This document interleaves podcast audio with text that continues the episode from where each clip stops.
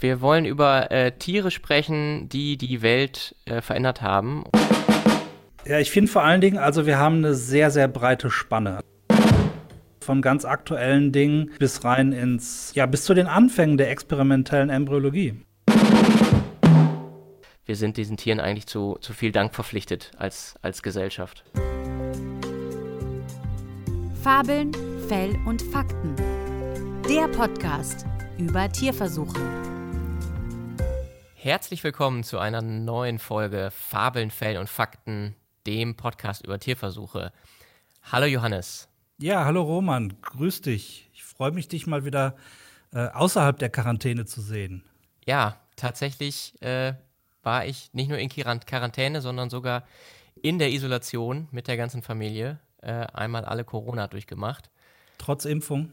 Trotz Impfung auch symptomatisch gewesen aber glücklicherweise relativ milder Verlauf, sind alle wieder wohlauf und alle wieder auf dem Dampfer und auch alle wieder okay. frei. Ja, als Familie sicherlich nicht so einfach dann. Nee, äh genau. In der Stadtwohnung ist das dann doch so zweieinhalb Wochen werden dann sehr, sehr lang. Ja. Super. Ja, freut mich, dass du da durch bist und äh, ich kann es den Zuhörern auch sagen, er sieht blendend aus, der Roman. Äh, Johannes, das Thema, was wir heute besprechen wollen, hast du vorgeschlagen und ich war sofort total begeistert. Erzähl doch mal kurz, warum du es vorgeschlagen hast. Ja, also ich, ich freue mich auch total auf die äh, Sendung oder das Gespräch mit dir heute.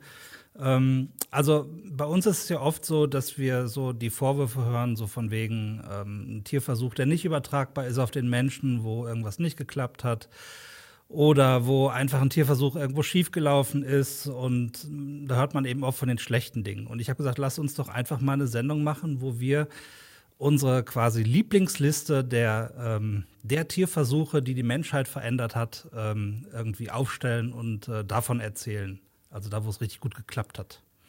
Genau, wir, wir wollen über äh, Tiere sprechen, die die Welt äh, verändert haben und haben selber mal jeweils so ein bisschen gegrübelt, was wir für persönliche ähm, ja, Hitlisten da haben und wollen jeder drei Tiere vorstellen. Ne? Genau, es ist also eine sehr persönliche Liste. Ja, genau. Ist, äh, und die Reihenfolge, ich weiß nicht, wie es bei dir ist, bei mir ist die fast äh, eigentlich willkürlich. Ich habe da eine ganz klare Rangliste gemacht nach ganz objektiven Kriterien. nein, das ist natürlich Quatsch, nein. Aber wer fängt an, Roman? Willst du anfangen oder soll ich anfangen? Ja, fang du an. Das war deine Idee, fang du an. Okay. Dann fange ich jetzt mal an mit meinem Platz 3. Und mein Platz 3, das ist äh, die erste Knockout-Maus äh, gewesen. Und die erste Knockout-Maus, das war 1987. Ähm, und zwar war das ein Knockout des sogenannten HPRT-Gens. Äh, das ist die Hypoxanthin-Guanin-Phosphoribosyl-Transferase. Mhm, also, Kenne ich äh, natürlich. Äh, kennst du natürlich, das ist ein Enzym im Porinstoffwechsel. Das spielt dabei aber gar nicht so die große Rolle, sondern die große Rolle dabei ist eigentlich, dass damit eine neue Technologie entwickelt wurde. Das ist jetzt, äh, ich muss das jetzt einmal sagen, die homologe Rekombination in embryonalen Stammzellen der Maus. Mhm. Uff, ich habe es rausgekriegt. Ähm, und damit konnte man zum ersten Mal ganz gezielt ein Gen verändern und schauen, was dieses Gen für eine Funktion hat. Vorher konnte man nur Mutationen zufällig irgendwo im Genom setzen und dann versuchen, das Gen zu finden. Und jetzt konnte man es andersrum machen. Man hatte ein Gen und konnte die Funktion prüfen. Okay, und ja, ich, äh, wenn ich über Knockout-Mäuse spreche, zum Beispiel, ähm, habe ich das mal in einem Science Slam getan, dann sage ich immer, wenn man wissen will, wie etwas funktioniert, dann muss man es kaputt machen und gucken, was dann nicht mehr funktioniert. Ja, so, ist ja auch ein bisschen so. Kann man sich das vorstellen, ne? Genau, genau. Also das ist so, so eine analytische Heran Herangehensweise. Und also wir, das Neue war jetzt wirklich, also man konnte bei der Maus damit zum ersten Mal ein ganz bestimmtes Gen, wenn man die Sequenz kennt, hingehen und sagen, ich will da ganz spezifisch eine Veränderung machen. Und das war damals das erste Mal. Ähm, und das, also das ist für mich die eigentliche Leistung dabei. Und dafür gab es auch den Medizin-Nobelpreis in 2007 für Mario Capecci, Oliver Smithies und Martin Evans. Und die Bedeutung liegt vor allen Dingen darin, dass das so der Anstoß war, dass man gesagt hat, ähm, man möchte für jedes Gen im menschlichen Genom, das sind so ungefähr 24.000 Protein kodierende Gene, will man eine so eine Funktionsanalyse mindestens mal gemacht haben. Das ist so die Idee der Enzyklopädie des Lebens, also für jedes Gen mal mindestens eine Funktion. Mal mindestens eine, ja, meist, die meisten Gene haben ja mehrere Funktionen. Ähm, und man will also sozusagen 25 verschiedene, 25.000 verschiedene Knockout-Mauslinien genau. erstellen, oder?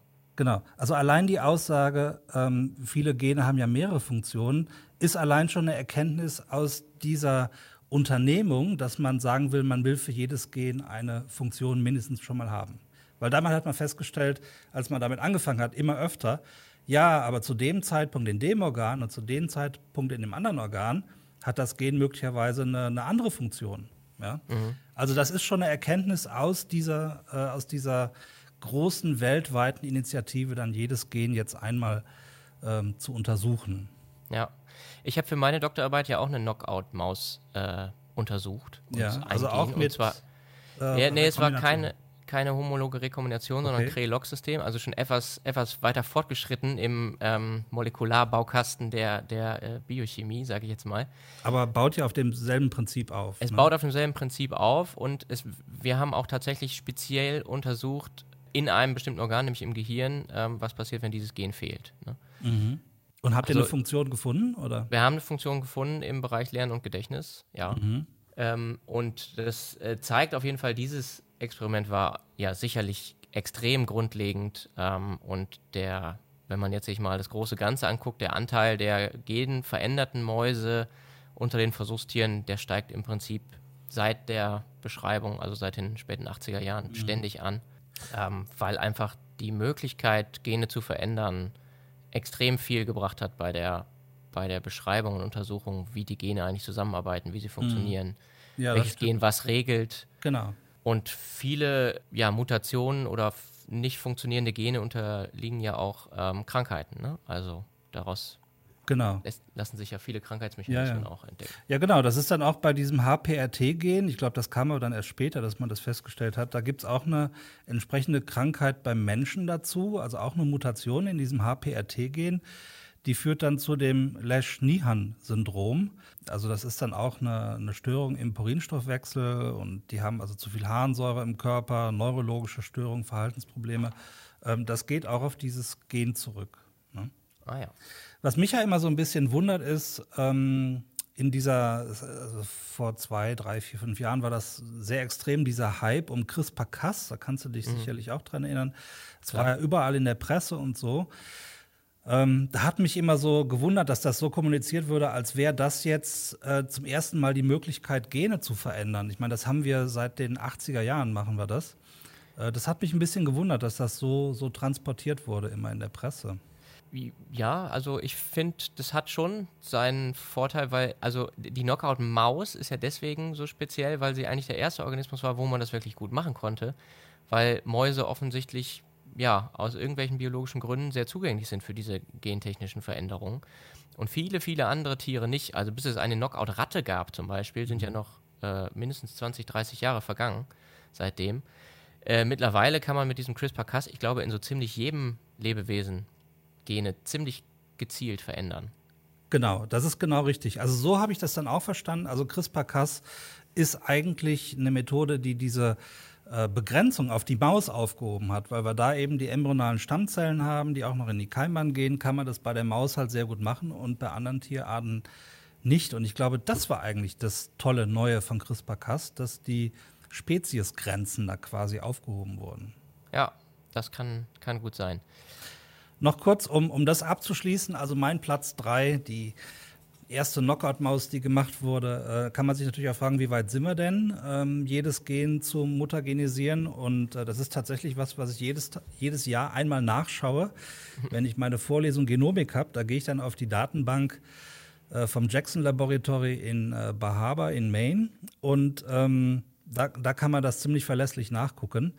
Ähm, dann stelle ich mal fest, das ist gar nicht so einfach, das wirklich genau zu sagen. Es kommt dann immer genau auf die Definition dessen an, was ein Gen eigentlich ist und was ist genau eine Mutation und so weiter und so weiter. Ähm, also äh, im Prinzip ganz einfach, aber je mehr man es genau wissen will, umso schwieriger wird es. Aber ich versuche das mal so zu formulieren.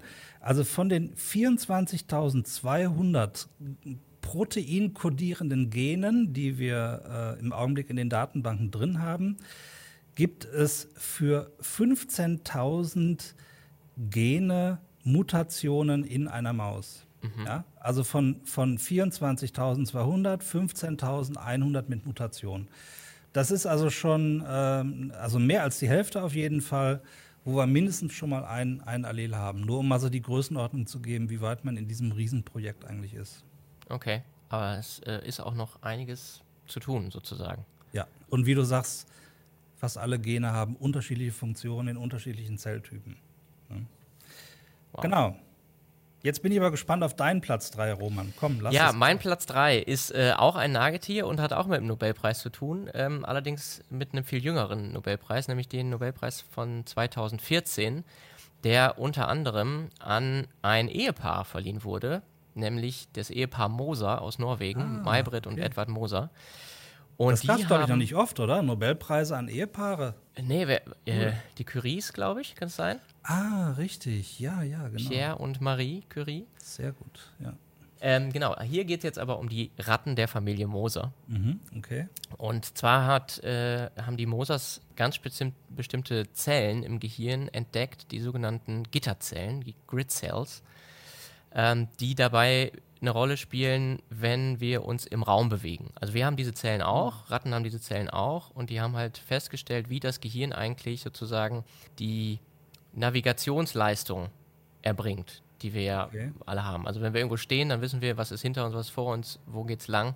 Mhm. Ähm, wenn wir uns äh, räumliche Räumlichkeiten vorstellen, äh, dann brauchen wir dieses System, was die entdeckt haben. Man, man bezeichnet das oft so als das GPS äh, des Gehirns, ne? So okay. ein bisschen flapsig. sind die in einer spezifischen Region im Gehirn oder verteilt oder wie kann ich mir das nee, vorstellen? Nee, ist tatsächlich in einer spezifischen Region, dem, dem Hippocampus, ähm, beziehungsweise okay. dem entorhinalen Cortex, also einer speziellen Gehirnregion. Und das haben die halt rausgefunden, indem die wirklich halt Ratten durch Labyrinthe laufen lassen haben und währenddessen die Aktivität einzelner Nervenzellen untersucht haben. Okay. Und das kann man tatsächlich nur, indem man ähm, ja so kleine Elektroden in das Gehirn einführt.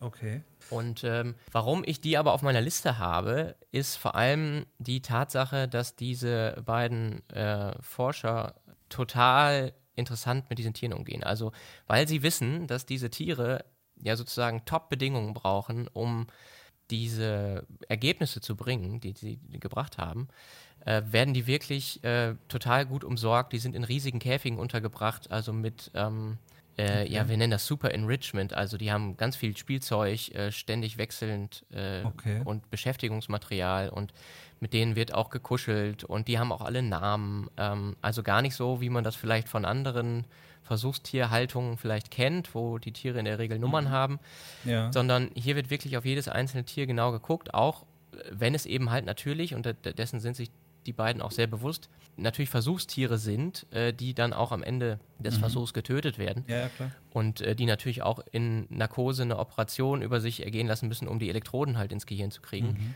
Das sieht dann so aus, dass die Ratten ähm, hinterher so kleine, sie nennen das selber Hüte aufbekommen, also so ähm, winzige, sehr leicht äh, gebaute Apparaturen, um halt eben die Nervenzellaktivität da zu messen. Mhm. Äh, früher ging das alles mit Kabel, mittlerweile geht das auch alles drahtlos, sodass sich ah, die Ratten okay. wirklich mehr oder weniger komplett frei im Raum bewegen ja. können, weil ja. das ist ja auch notwendig, damit sie überhaupt diese Navigationsleistung da zeigen können. Mhm. Und wenn man sich das selber mal angucken will, wenn ihr nicht darauf vertrauen wollt, was ich hier erzähle, es gibt ähm, dank ähm, der Lindau Nobelpreisträger Stiftung einen kompletten 3D-Rundgang durch das komplette Moser-Labor mit Videos äh, von diesen Tieren, wie sie genau das machen, mit Fotos von diesen Hüten. Die haben da also wirklich auch technologisch echt Meisterleistungen erbracht, die beiden. Hast du die Mosers nicht auch selbst mal kennengelernt? Waren die nicht mal auch mit Tierversuche verstehen irgendwie? Ja, ihn, ihn nicht sie.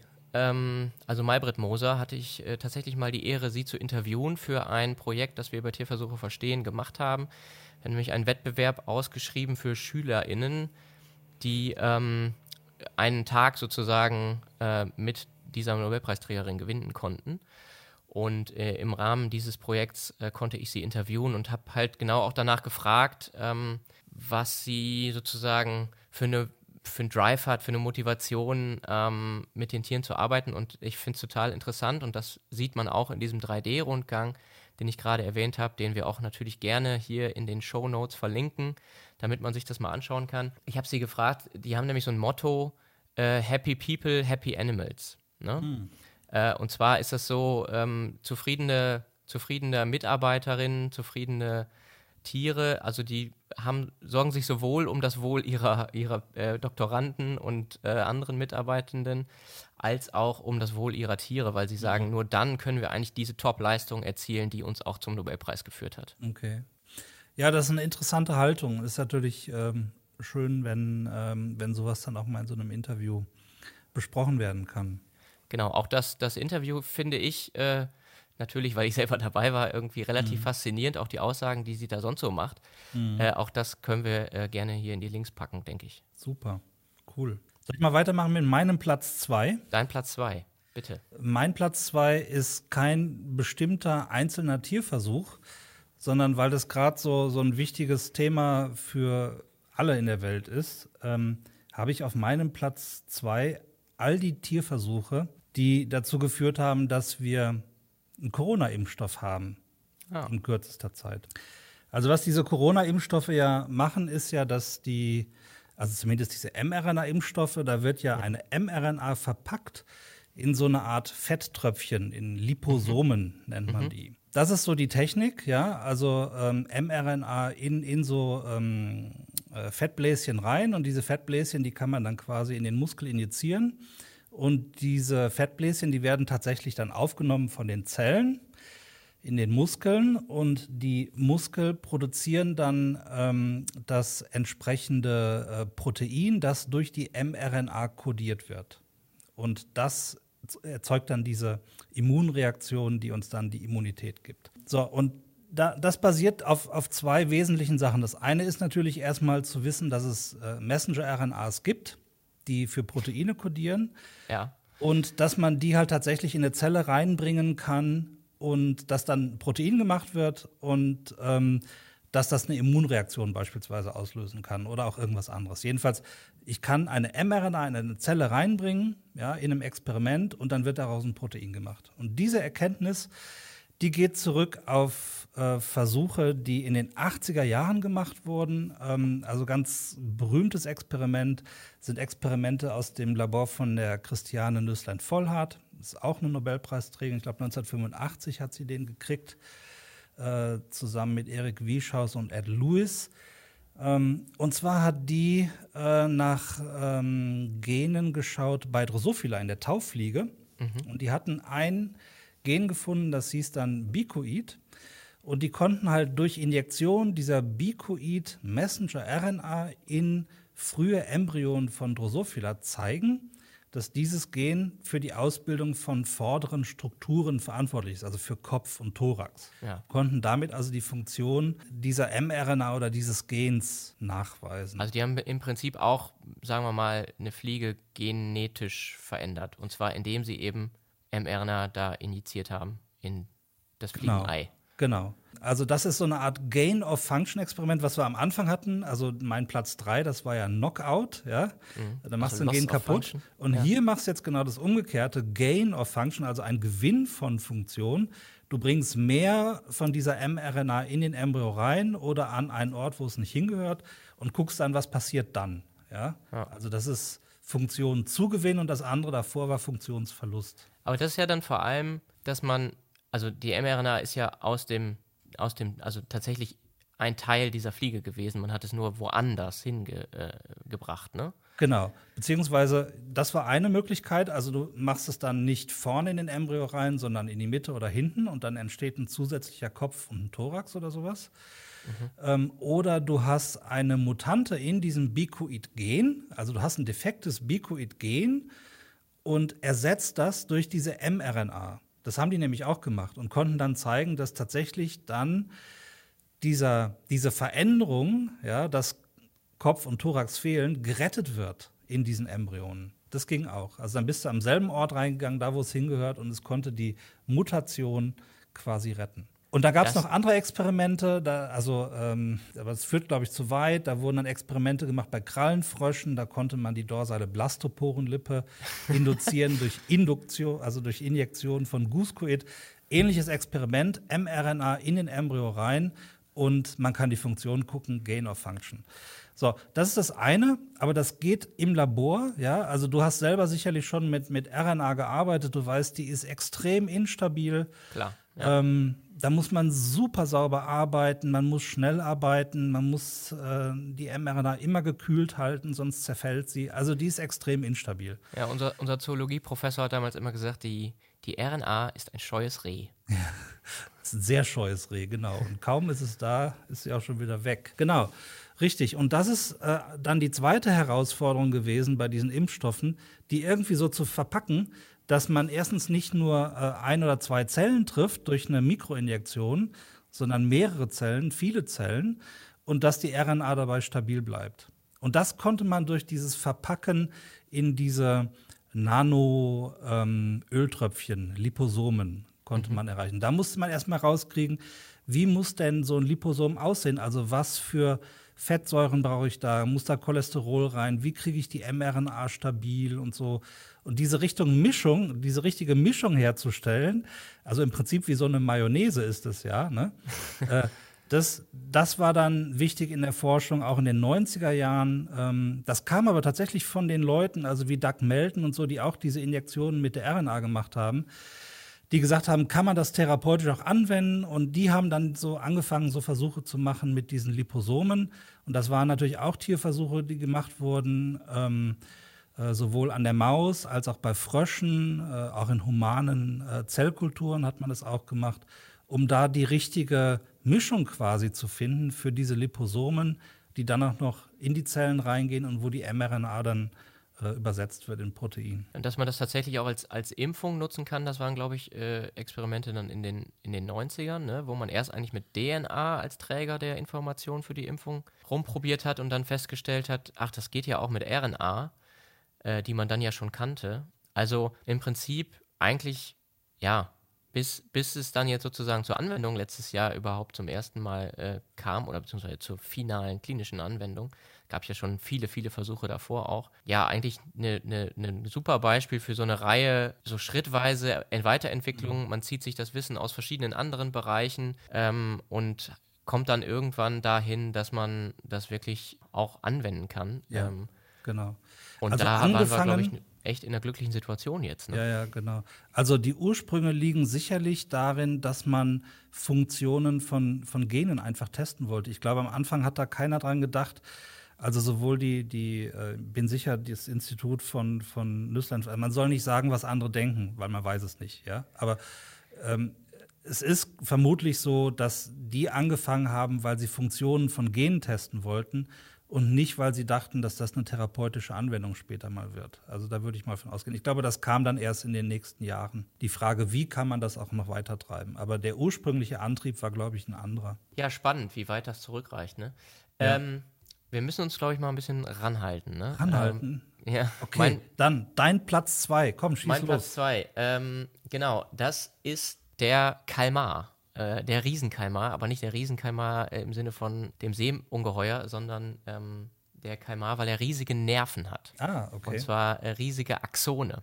Du hast es auch, mit den Nerven, oder? Ich habe es mit den Nerven, ja. Ich habe ja auch irgendwo ein bisschen, äh, kommt das ja nicht von ungefähr, dass ich auch Neurowissenschaften äh, mich vor drauf äh, spezialisiert habe, weil das einfach total spannend ist. Ist ein Experiment aus, den, aus der Mitte des 20. Äh, Jahrhunderts. Äh, Hodgkin und Huxley sagt vielleicht dem einen oder anderen Abiturienten oder der Abiturientin etwas, wenn man zum ersten Mal was über Aktionspotenziale hört. Ah, man wusste, okay. dass es das geben muss. Man hatte bloß noch nie eins gesehen zu der ja. Zeit. Ne? Also es geht darum, wie Nervenzellen miteinander kommunizieren. Wie zum Beispiel äh, das Gehirn den Befehl an einen Muskel gibt, beweg dich jetzt mal, zieh dich mal zusammen. Mhm. Da müssen tatsächlich aus den Nervenzellen so ganz lange Fortsätze rauswachsen, die nennt ja. man Axone. Mhm. Und die sind natürlich winzig klein und extrem dünn. Mhm. Ähm, und deswegen kam man da so richtig nicht ran. Man wusste auch nicht so richtig, wie das alles mechanistisch funktioniert. Man wusste, das hat irgendwas mit Elektrizität zu tun äh, und mit Chemie, also Ionen, ähm, die da rein und raus aus den Zellen ja. fließen. Aber was und wie genau und ähm, das wusste man alles nicht. Und dann haben diese beiden Forschenden auf, wieder auch aufbauend natürlich auf Experimenten von anderen, die Riesenaxone dieser Kalmaren sich angeschaut mhm. und konnten da wirklich dann Elektroden einführen und haben dann daran sozusagen wirklich zum ersten Mal auf einem Oszillator ein Aktionspotenzial gesehen und haben mhm. im weiteren Verlauf dann auch rausgefunden, wie das zustande kommt. Das hat ja verschiedene Phasen. Erst geht ähm, die Kurve steil nach oben, dann geht sie steil nach unten, schießt sogar noch weiter, als sie mhm. ursprünglich mal war, mhm. nach unten. Und das kann man mittlerweile, konnte man dann sehr genau ja, sehen und auseinander dividieren, warum das jetzt und welche Nervenionenkanäle da eine Rolle spielen. Okay. Das war also, hat tatsächlich die Neurowissenschaften komplett äh, ja, nach vorne gebracht, revolutioniert. Heutzutage ähm, bauen ja ganz viele so Computersimulationen genau auf diesen Erkenntnissen damals ja. auf, also das sogenannte Hodgkin-Huxley-Modell. Ähm, ist halt so ein, also eine mathematische Beschreibung, wie eigentlich Nervenzellen feuern und funktionieren. Ja, ja.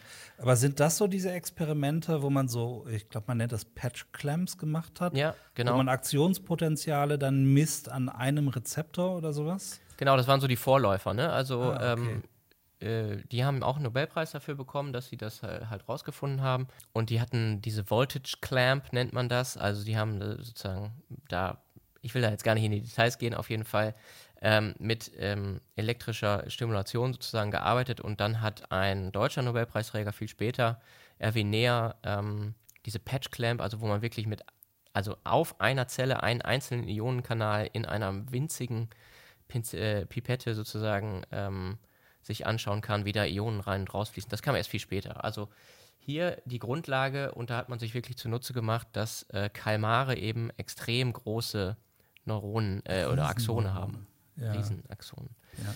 Cool. Ja, also ich glaube, ich erinnere mich, dass, dass ich da äh, tatsächlich in der Schule von gehört habe, von diesen Riesenkalmaren und den Riesenaxonen, die die haben, die, die man quasi unterm, unterm Mikroskop oder unterm Binokular sich angucken kann. Ja. ja.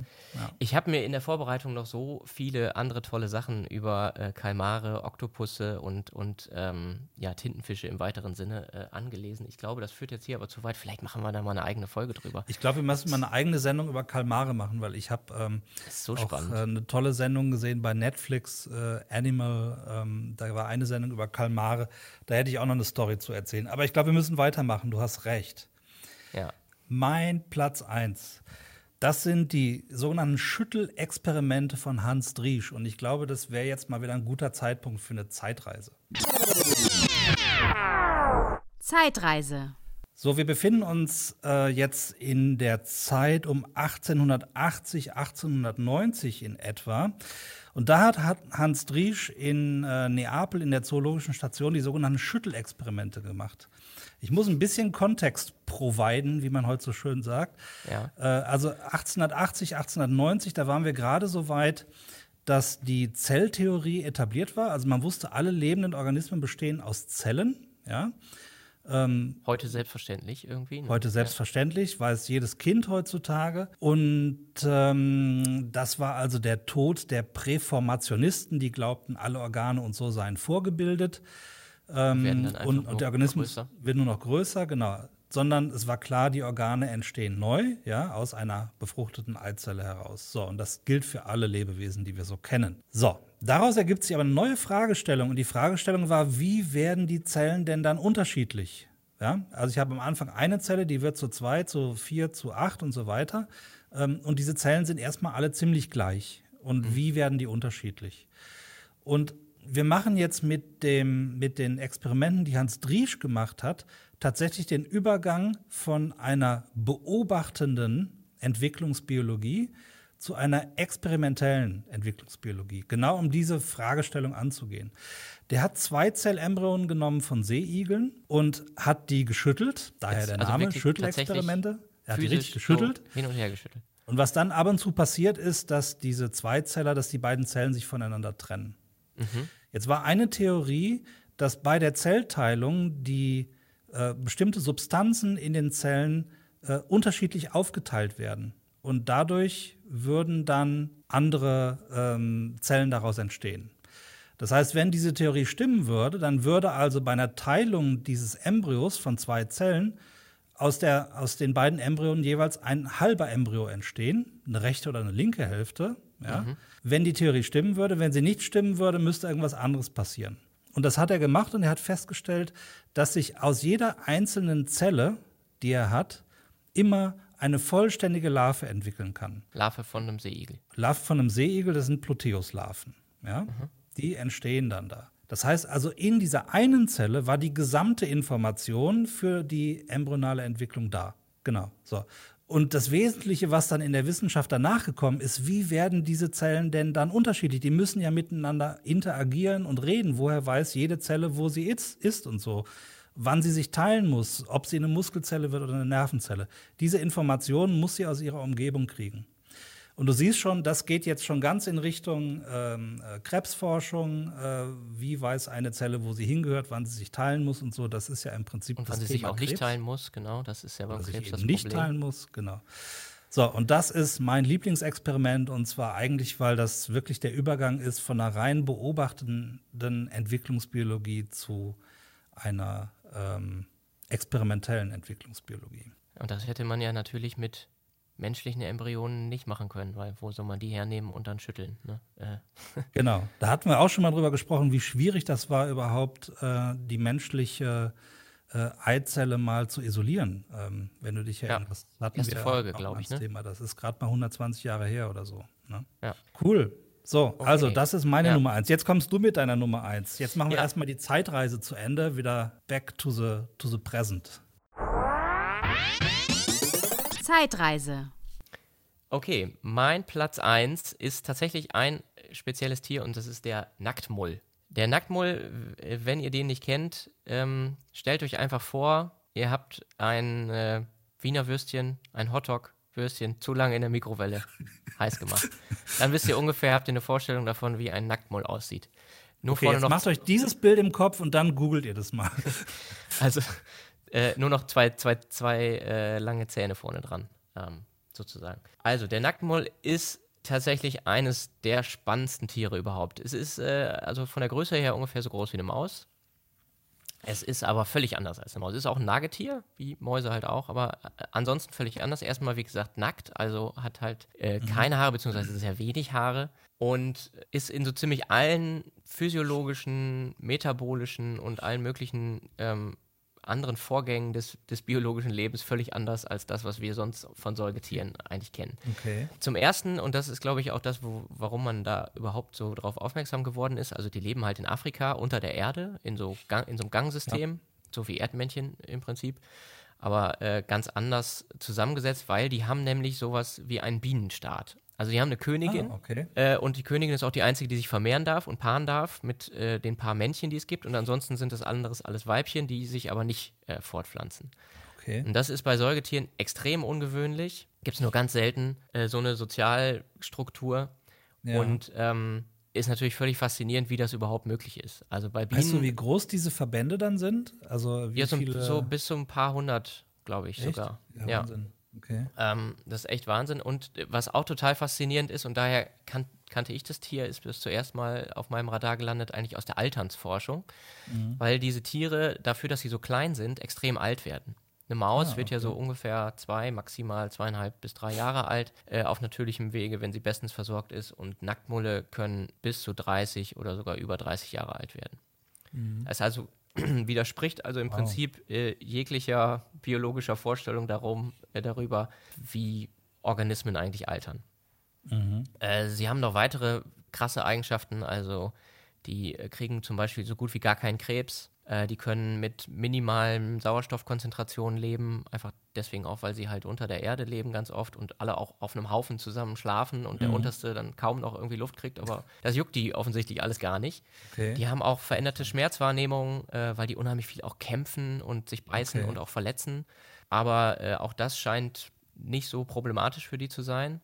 Also Schmerzbewegung also ist ich finde das, also Entschuldige, dass ich jetzt kurz aber ich finde Ja. das immer wieder faszinierend, was wir für eine Vielfalt an Lebewesen haben. Also das ist wirklich irre. Also bei manchen Tieren, wenn man sich, es gibt ja tolle Aufnahmen heute, die man sehen kann und so, da denkt man sich wirklich, also wenn du es nicht sehen würdest, würdest du ja sagen, es ist eine Comicfigur. Also angefangen vom Seepferdchen bis zu diesen Anglerfischen da mit diesen leuchtenden Laternen vor der Schnauze. Ähm, also ich finde es total Ja, und über die meisten Tiere wissen wir ja im Prinzip gar nichts, ne? Ja, Und der, also wie der, Außerirdische. Der Nacktmull ist mittlerweile halt sozusagen ins Labor geholt. Also es gibt äh, weltweit mittlerweile Nacktmullkolonien in Laboren, auch in Deutschland, Ah, okay. äh, unter anderem Okay. in Berlin zum Beispiel. Ähm, die sind so in so künstlichen Röhrensystemen einfach leben. Ja. Ähm, und mittlerweile weiß man ganz gut über die Bescheid, wie man die halten muss und so weiter, ja. was die für Bedingungen brauchen. Aber wie gesagt, es ist also völlig faszinierendes Tier, was, was äh, ganz, ganz vielen Annahmen, die wir über die Biologie von Säugetieren hatten, Ja. wir selber sind ja auch Säugetiere, äh, einfach äh, auf den Kopf stellt. Ne? Ja. Und deswegen total faszinierend zu fragen, wie funktioniert das? Ne? Also wieso kriegen Ja, die das hin? Genau. Ähm, ja, das Interessante ist ja eigentlich immer, also man sagt ja oft, was weiß ich, irgendein Tier sei kein gutes Modell für den Menschen, weil es unterschiedlich ist. Ja, Aber das ist eben genau ein gutes Modell, weil es Unterschiede, äh, Unterschiede gibt, die man eben auch sich anschauen kann. Und ich glaube, du hast genau diesen Punkt schon mal, schon mal gebracht auch, dass man eben auch aus den Unterschieden zwischen Mensch und äh, anderen Spezies durchaus was lernen kann. ja, klar, absolut.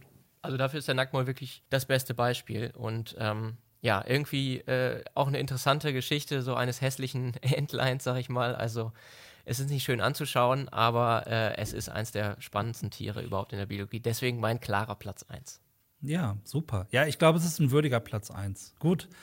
Ja, super. Jetzt ist natürlich die Frage, ähm, wie kriegen wir jetzt diesmal den Deckel drauf? Ja, ähm, also ähm, als Fazit, was kann man aus, was kann man dann aus unserer besten Liste so, so rausziehen, zusammengenommen? Also wir haben ja Ja, wirklich. ich finde vor allen Dingen, also wir haben eine sehr, sehr breite Spanne. Also Richtig, äh, wirklich, also sagen. was das Zeitliche angeht, von ganz aktuellen Dingen bis, bis rein ins, äh, ja, bis zu den Anfängen der experimentellen Embryologie. Also Ja, und vielleicht sollte man auch nochmal sagen, uns ist natürlich äh, bewusst, dass wir hier, ähm, ja, ich sag mal, Tiere, die es geschafft haben, aufzählen.